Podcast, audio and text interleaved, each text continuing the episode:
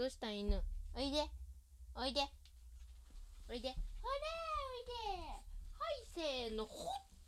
はい。いやー皆さんどうもこんにちは。はいどうぞ喋って。ポンちゃん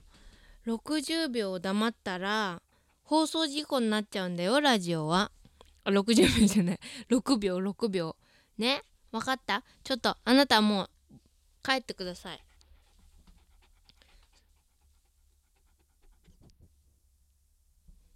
うちの犬はあのノーフォークテリアっていうちょっと変わった犬種のテリア種なんですが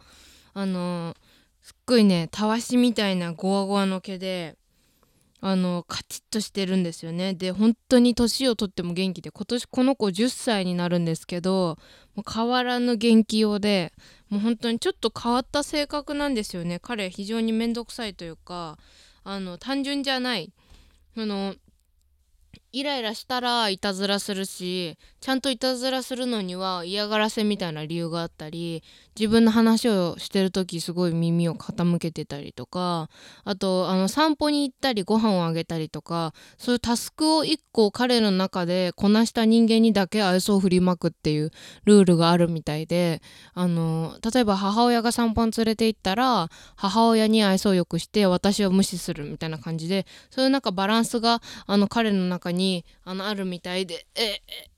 本当に力が強いんですよね。っていうのは置いといて、えー今日も、えー今週もお付き合いください。Welcome to our ほおおおもうちょっとちょっと降りて。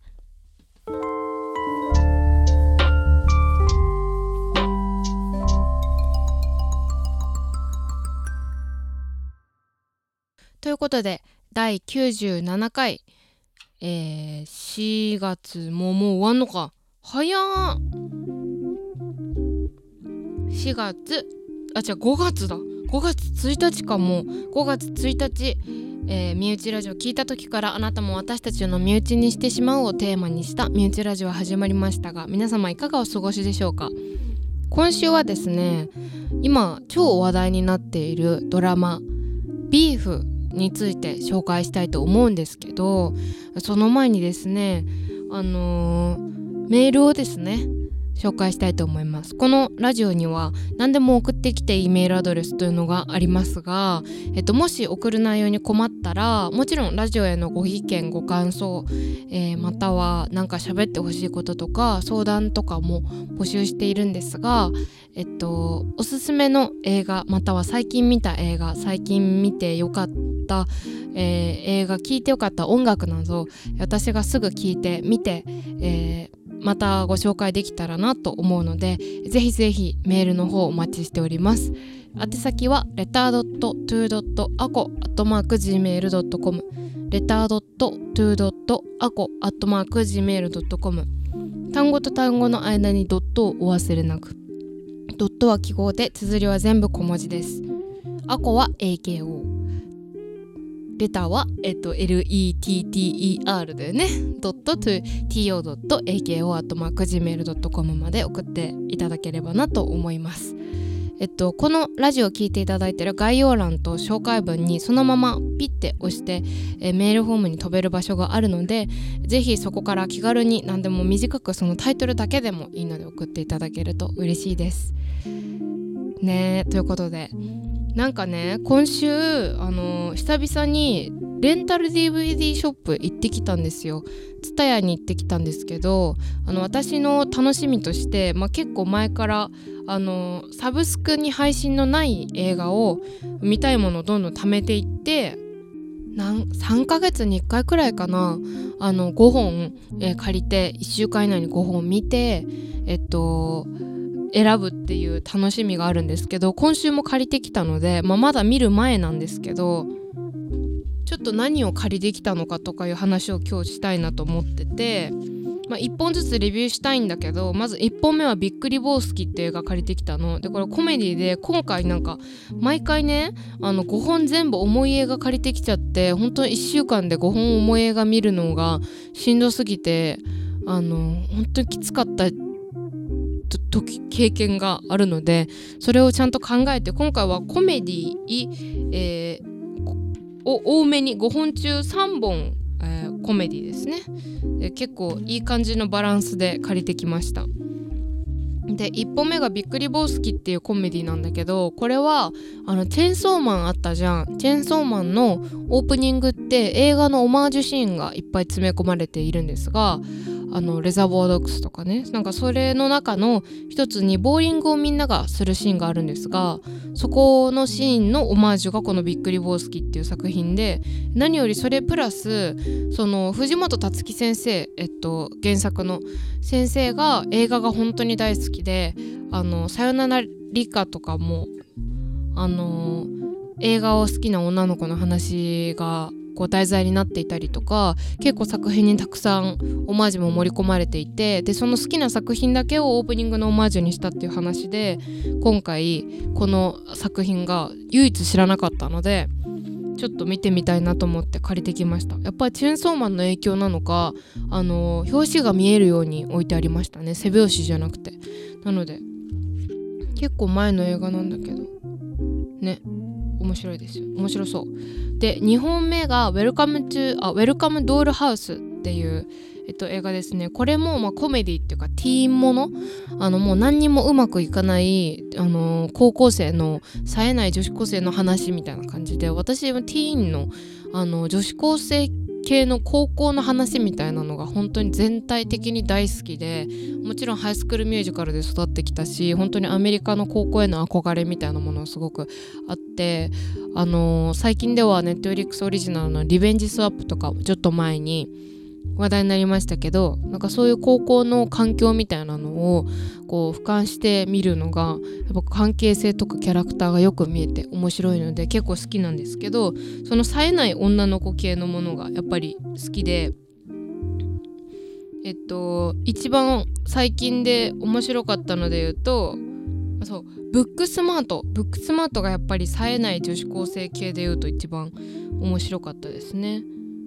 かレディーバードとかもそうだよね。だから面白い。結構外れのない題材なので。これもねウェルカムトゥード、ウェルカムドールハウスは本当にあの置いてる店舗を一個も見たことがなくってまさか置いてないんじゃないかなって思ってたんだけど結構店舗によって置いてる作品と置いてない作品ってバラバラで今回行ったちょっと遠めの店舗に行ってみたんだけどそこは結構マイナーな映画というかもう本当に背拍子が擦り切れてタイトルが見えないようなになってくらいもう古い DVD がいっぱいあったので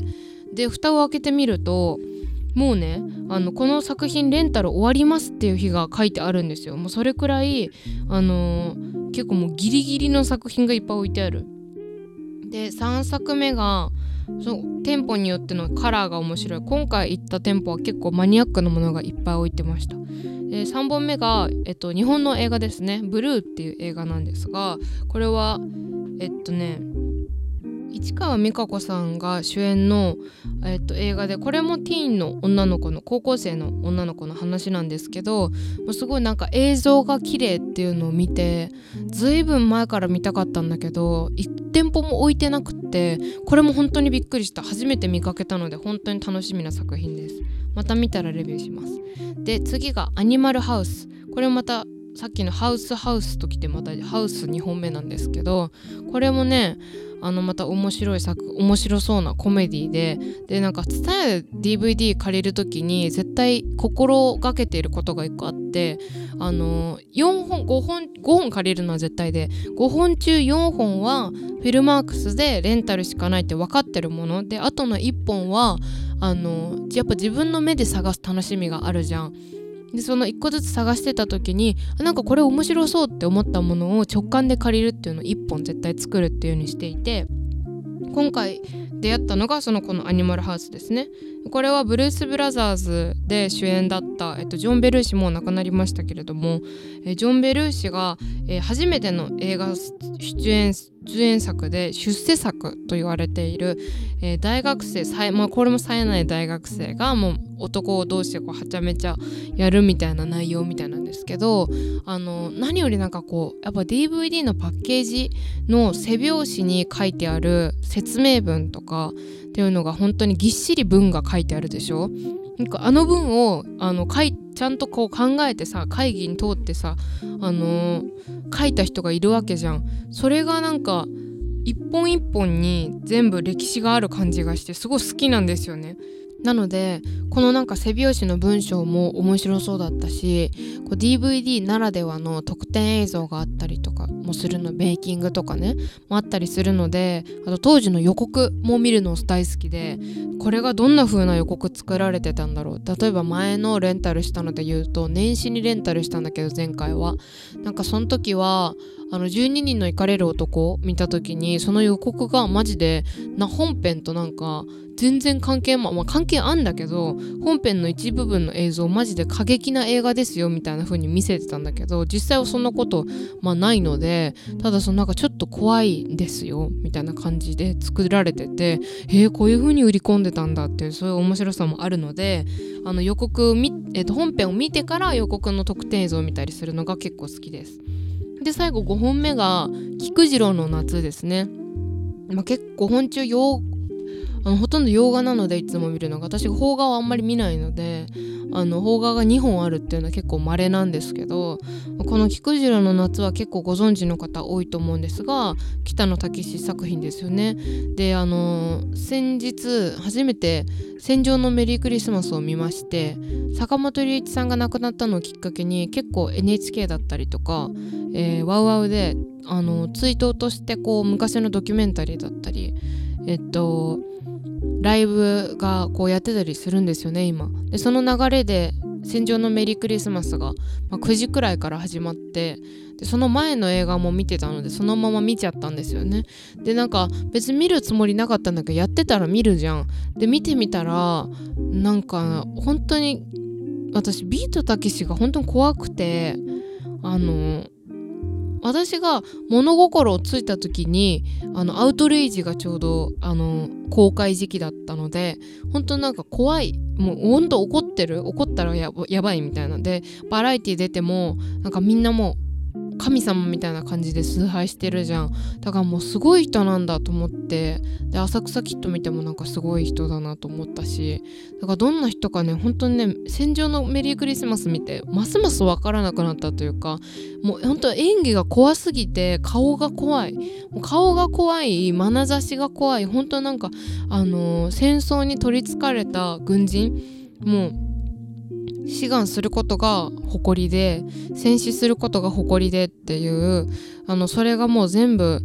伝わってきて本当に恐ろしいあの買ったんですよ。で結局デビッド・ボーイとかいろんなこう見どころがある映画だと思うんですあと坂本龍一さんの音楽だったりとかもう本当に素晴らしかったんだけどもう総じてやっぱ最後のラストシーンの北野武があの顔が本当に印象的すぎてあのほんと夢に出てきてしまってその後寝た時にね。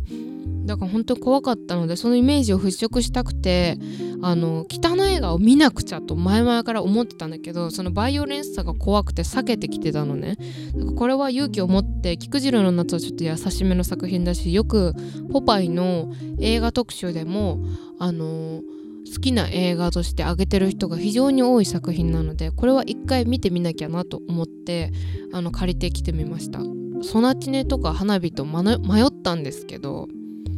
ちょっとしんどいでしょ多分あれって。だからまず菊次郎の夏からちょっとトライしてみようかな。私のあの北の作品のあの冒険が始まるというところで。また来週この5本のレビューをね聞いていただきたいと思いますのでお楽しみにお待ちください。ということでですねちょっとコーナーいきますか。今の今見てほしい映画コーナーこのコーナーは私工藤亜子が今の今この時に見てほしい映画を紹介するコーナーですえ今日はですね映画ではなくてドラマ冒頭に申し上げたようにネットフリックスオリジナルで最近配信が開始されあ配信が開始された「ビーフというドラマを紹介したいと思います。でこのドラマはですね先週くらいにあの配信が開始されてもう早くもトップ10入りもう日本のあの視聴者にもかなり見られているという感じのドラマなんですがあのこれね内容より先に聞いてほしいんだけど、まあ、私のラジオを聞いてる人ならもう週に1回は絶対に聞くワード A24 が配給の映画になります。あえドラマになります。でこれ本当にとんでもない作品で1本30分で10話なんですけど全10話なんですけどもう本当に30分じゃないみたいな内容あの本当に長く感じるんですよね。それくらい一つのキャラクターだったりとか関係性っていうものをなんか本当にぎっしりぎっしり詰め込んだ内容になっているので本当にすごく長く感じるんですよね。ただその分いや止まらないんですよ見る手が。なので私は2日間もうぶっ通しぶっ通しっていうかあのー、2日間で一気見しちゃったって感じで一気見するドラマってなかなかないので結構自分でもびっくりしています。でねこれ本当に視覚効果とかがあのー、どんどんこうすごいことになっていくんですよ。最終話にかけ近づくにつれてね。で1話目とかはこれ何がなんか起こるんだろうこの先とか、まあ、これ以上の展開はどうなんだろうって思う人もいるかもしれないけどただ無心で見てほしいの。とんでもないものが待ってるから。これなんでかっていうとね本当にすごい制作陣が制作に関わっていてまず作品、えっと、撮影監督がですねエブエブの撮影を担当したラーキン・サイプルっていう方なんですね。まあ、今をときめく、まあ、アカデミー賞受賞作品のか、えー、と撮影っていうことでもうエブエブ見た方ならわかると思うんですけどもとんでもない映像ですよねあれは。なのでそれを監督映像監督がそこに関わっていて音楽はミッドサマーの音楽を担当したハクサン・クロークっていう方が担当していてもうミッドサマーの音楽もすごかったですよね。まるで、まあ、あれは結構男女があのーなんだろう人里離れた村というかに行ってしまってその記載に巻き込まれていくっていう話ですが結構ドラッグの描写とかがこうあってこう地面が揺れてるように見えたりとか、まあ、トリップする時の音楽っていうのもなんかこうまるで自分がその映像の中に本当にいるような感覚になるような音楽がすごく印象的だったので、まあ、案の定本当にこの音楽のかかるタイミングもすごく爽快で気持ちがいいので是非見てみてほしいポイントなんですがでこれ美術さっき言ったこう視覚効果とかも美術になるのかな？それとかこうあのトラウマのシーンに触れる部分とかがある。その美術とかも結構ゾクッとする部分もあったりするんですがなんとやっぱゾクッとする理由がですねこの美術担当がまたそのとんでもない、えー、ヘレディタリーの、えー、美術担当であった、えっと、グレグレイス・ユンっていう方がやっているんですがもう本当にすごくてそれもまた。ヘレディタリーはあとホラーそれも A24 のホラー映画。今紹介したの全部 A24 作品のえっと制作陣の人ですがあの本当にそれぞれ輝いたいたポイント、まあ、本当ホラー映画としてすごい気持ち悪い描写とかもあるんだけどそれって美術さんの力じゃん。でミッドサマーで引き込まれた音楽の力でウェブで、えー、引き込まれた映像の力それが全部結集しているのがこのドラマなんですね。でもその時点でやばいんですけど主演がえー、っとね「ウォーキング・デッド」シリーズでおなじみのスティーブン・ユアンが主演で最近で言うと映画の「ミナリ」だったりとか「ノープ」で出てきて今をときめく俳優という感じで新しい映画も決まっているようですがスティーブン・ユアンとアリ・ウォンっていうあのスタンダップコメディアンの方がですねあの主演ダブルキャストなんですね。でこの2人がどういう風になっていくかっていうとまずこのスティーブン・ユアンが演じるダニー・チョウっていう男性がいるんですが彼は弟と2人暮らしで韓国系移民なんですね。でえっと彼街で便利屋みたいなことをしてあのなんとか生計を立てているんですが、えー、韓国に帰った両親を支える役割もあったりとか、えー、全然働かないでゲームばっかりやってる弟が、えー、家にいて家賃も一緒に払わないといけないとかいうことだったりとかもう本当に日々のストレスで自分が結構ビジネスで大成功させたいのに全然貧乏な暮らしから抜けられないみたいなのでもうずっとモヤモヤしていてもう彼のその買い物がうまくいかないってとこから始まるんですね。で彼が車を出そうとして車をバックさせるんですがするとそこに横から、えー、めちゃくちゃいい車がぶつかりそうになってめっちゃ長くクラクション鳴らされるんですよ。そこで2人がもうお互いブチ切れて追いかけ車で追いかけ合うっていうところからスタートするんですがその車で追いかけ合うシーンもめちゃくちゃ面白いんですけどそこから2人の人生がどんどん変わっていくっていう話なんですね。でビーフっていうのはなんかお肉のビーフじゃなくて、まあ、ちょっとけん喧嘩だったり言い合いみたいなこう意味がある罵り合いみたいな意味があるんですけどこの映画ではやっぱりその汚い言葉遣いだったりとかあの結構本当に常に誰かが怒っているみたいなもうみんななんかイライラをずっと抱えていてその爆発があの起こった瞬間とかいうのもあの私が人前でなかなか怒れないタイプなのでこんな風に人にバンって怒れたらすごい気持ちいいだろうなって思いながらあの見た部分がありました。それくらいあの人が怒ってるのを傍から見る分にはこうなんかちょっとニヤニヤしちゃうっていうか自分がその最中にいたら私もイライラするんだろうけどなんかこんなとこで怒んないでよとか思うかもしれないけどあのこのドラマの分にはねなんか「ふ怒ってるよ」みたいな感じであの見れるのでなんかそれもまたこう置かれてる状況とかもね面白いのででこの2人の喧嘩なんだけどねあの立場が2人とも逆なんですよ。さっき言ったダニー・チョウはあの、まあ、どちらかというと裕福ではないんですがこの女の人の方、えー、アリオン演じるエイミー・ラウっていう彼女はですねもう個人事業の大成功者でもう本当に富裕層アメリカの富裕層として暮らす移民としてもともと苦労してきて両親と仲が悪いんだけどでもそこからまた一人で成功していってで旦那がいて子供がいて女の子の子供がいてで旦那は家のことをやってくれる主婦。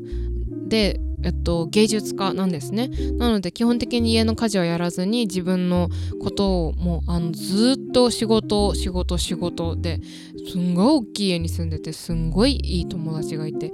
まあもう本当にめっちゃパーティーやってみたいな感じをの生活なんですがまあ本当に傍から見れば超羨ましいセレブっていう感じだけど実際彼女は満たされてない部分が本当に多くてまあ日々ストレスを抱えている会社のことであったり家族のことであったりとか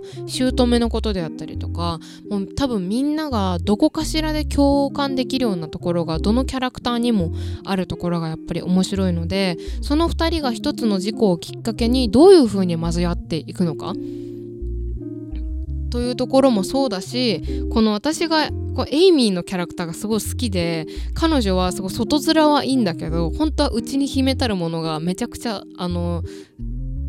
もうスリルを求めているというかもうその彼女の何が起こっちゃうかわからない不安感みたいなもうこの先何が起こっちゃうんだろうってこうドキドキがあの私がすごく心をつかまれた部分だったのでみんなのキャラクターみんな見た方は何のキャラクターが好きだったかぜひ教えてほしいですね。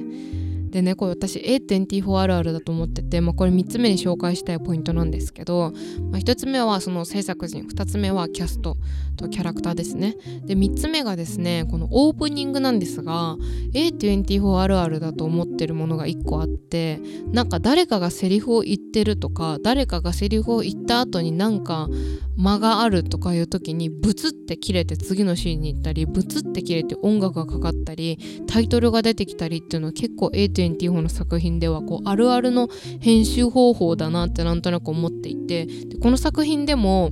毎回めちゃくちゃでかい音とともにとか音楽とともにタイトルがと絵が出てくるんですね。でそのタイトルが出てくるのはわかるんだけど、まあ、例えばセックスエディケーションだったらその回のタイトルがこう主人公が歩いているこう家具とかそこにちょっとさらっと書いてあったりとかいうそういうかっこいい出し方があったけどあのこの作品はもう本当にこのタイトルの意味をしっかり考えてくださいっていう時間を提示してくるっていうかもうそれでその絵とタイトルの意味がちゃんとあるんですね。でそのタイトルっていうのは監督曰くあの著名人の、えっと、例えば作家さんだったりとかその本とその内容を30分の間にテーマとしてなぞらえているらしくてあの1話1話にそのタイトルとその引用元になってる本だったり言葉だったりっていうのの意味とちゃんとこう関わり合いがあるように作られているらしくてでそのタイトルを表した絵っていうのがまた別にあるんですね。でその絵を描いたのがなんとこのキャストの一人なんですがえっと、ダニー・チョウこの男の人の方ねの親友役のあの無所から出てきたちょっとやんちゃな友達がいるんですけどえちょっと小太り気味のひげがあのわさっと生えてるちょっと怖い感じの見た目の人がいるんだけどその彼がですねこの絵も担当していてで一時期ホワイトハウスに絵が飾られていたこともあるくらい有名な画家の人みたいでですね、まあ、演技もめちゃくちゃ上手なんだけど非常に大きなキーパーソンであるしこのドラマにおいて。でもなんかね不気味な絵なんですけどすごく惹かれるものがあるなんか上手なのにあえて崩してるみたいな感じに見えて私の中では。すごく不気味だけどとっても好きな絵なんです。なのでその絵もね是非じっくり見てほしいなと、え思いますね。なのでどんな意味があるんだろう。また私もその引用元を本を読んでる人ならわかるかもしれないんだけど私は本を読まないのであのなかなかその元ネタとどう絡んでるのかっていうのは分かんないんだけど監督が全部1話ずつ説明しているインタビューががあったのでそれを交えながらもう一回私も見直そうかなというふうに思っております。でも早くもエミー賞の候補に躍り出ている、えー、話題のドラマなんですが1個エミー賞取れないかもしれないっていう炎上問題がありまして、まこれは見る前の人に言うのはどうかと思うんですけど先ほど出てきたあのデイビッド・チョウっていうあのその彼の親友の親友っていうかまあ友達だね。友達の役をやっていてオープニングの絵を描いている彼なんですがあの逮捕歴がありましてそれが一回日本で捕まっているみたいなんですよね。日本の、えっと、入国する時に警察官をちょっと殴ったかなんかであの一回あの日本の刑務所に入っていたことがあってでそれがそれは別にいいっていうかまあそこじゃなくて問題はもう一個あのポッドキャストの番組で彼が性的加害者であるということを自慢げに話しているという映像がえっとまあ、2014年にあるんだけどそれが今またこう話題に彼がこの作品に出たことで明るみになっていて、まあ、まずもともと本当に許されない行為ではあるんだけどもう年々その時代によって厳しくなって MeToo との活動もあるようにこう映画業界だったりとかそのエンタメ業界においてのセクハラだったりとかそういう性加害の問題って本当に厳しくなっていると思うのね。なのでその世の中の風も強くなっている中でこういうことが出てきた。しかも自分で自慢げに話しているっていうことをあのー、まあ、それは疑惑であるのであの本人は否定しているらしいんだけど、まあ、本当のことはわからないにせよそれにそれを話してたっていうのには間違いないのであのそれが結構あの炎上していてエミー賞にこうノミネートされるのは違うんじゃないかっていうふうに言われているのでこれから世間の評価がどうなっていくのかわからないんですが皆さんがどう思うかっていうのもわかんないんだけどあのこの絵とか作品自体は本当に素晴らしいものなのでそういう一人のあのことからそう台無しになってしまうっていうのは本当にもったいないことなのでもうあくまでも小動向っていうのは置いといて自分の計りで見てもらえたらなっていうふうに思います。みんなどう受け取ったんだろうこのドラマを。人によって受け取り方が違うと思うので非常にあの面白そうですね。私はなんかこのドラマを見て感じたことは2人の立場とか生活の基準とかって全然違うんだけどこう浮き沈みの置き方が同じそこのこう進行の度合いが同じなのが面白いなっていうかこう彼女がすごく会社が大変なことになってる時に彼も大変なことになってるしそのなんか状況とか規模は違えどあの彼らの浮き沈みは変わらないのに2人ともいがみ合っているみたいなところがなんか本当にその交互に出てくるからこそその比較が面白くて。で単純にブラックコメディなのでその辺のこの罵り合いの感じとかもめちゃくちゃ面白いんですけどあのまあ、結構しっかりした展開もあるし本当に止めどなく流れていくのでストーリーが。それを本当に見逃さないでいただきたいなと思いますね1秒も。なのでこの作品ぜひ見てほしいです。あと私が本当に一番あの声を大にして言いたいんですけどスティーブン・ユアンが本当にかっこいいんですよ。ティーブ・ユアの顔がすっごい好きでですねもうほんと身なりを見た時からな私ウォーキングデッド見てないのでウォーキングデッドめっちゃ重要な役らしいんですけどあのー、本当になんか身なり見た時に身なりも韓国系移民の話であのー、移民としてやってきて、まあ、ちょっと昔の設定なのでやってきてそのどうこう生計を立てていくかみたいなこう家族の話おばあちゃんを中心とした家族の話なんですがそのお父さん役を務めていたんですけどなんか本当になんかかっこいいんですよ顔が、まあ、男前だし笑顔もねニカッとしていて。でこのビーフをきっかけに Netflix だったりとか YouTube がオリジナルコンテンツだったりあの最近なんか何のあれかわかんないんだけどウィレム・デフォーとかも結構やってんだけどあの自分の名前を検索して次に出てくるワードを自分が回答していくっていう YouTube コンテンツがあるんですよ。それとかも結構やっていて例えばなんかスティーブン・ユアンえー、スペース歌とかこうあの検索するとするじゃん。でそうすると上に出てくるでしょ。でそれを本人がその検索の出てきた結果と本当のことを照らし合わせて喋るみたいなコンテンツがあるんですけどそれをやっていたりする彼もねとってもチャーミングでやばいですね。でね作品の中で歌を歌うシーンがあるんですが歌もうまいんですよ。歌もうまいんかいみたいな感じで。なんか私が思うに彼非常にかわいそうなんですよ。今回の役柄。でみなりの時もかわいそうだしまあある意味ね。であのその後に出てたあのノープでもかわいそうなんですよ。なのでなんかあの韓国アジア人版のコリン・ファレルみたいな。コリン・ファレルもなんかロブスターでもかわいそうだし聖なる鹿殺しでもかわいそうだしみたいな。かわいそうな役すごい多いんですけどなんかそんな感じに私はなんか思いましたね。コリン・ファレルみたいななんか立場だなとか。でも本当切ない表情とかがなんかこうグッとくるものがあるのでやっぱ本当哀愁が漂ってる感じが本当にかっこいい大人っていう感じがしてもうそれだけで私は幸せですね。なのでこう見どころが本当に本当にいっぱいある作品なのでもうこれは絶対に見逃さないでいただきたい。ネットフリックスオリジナルなのでネットフリックスでしか見られないんですが1本30分と見やすい内容になっているので、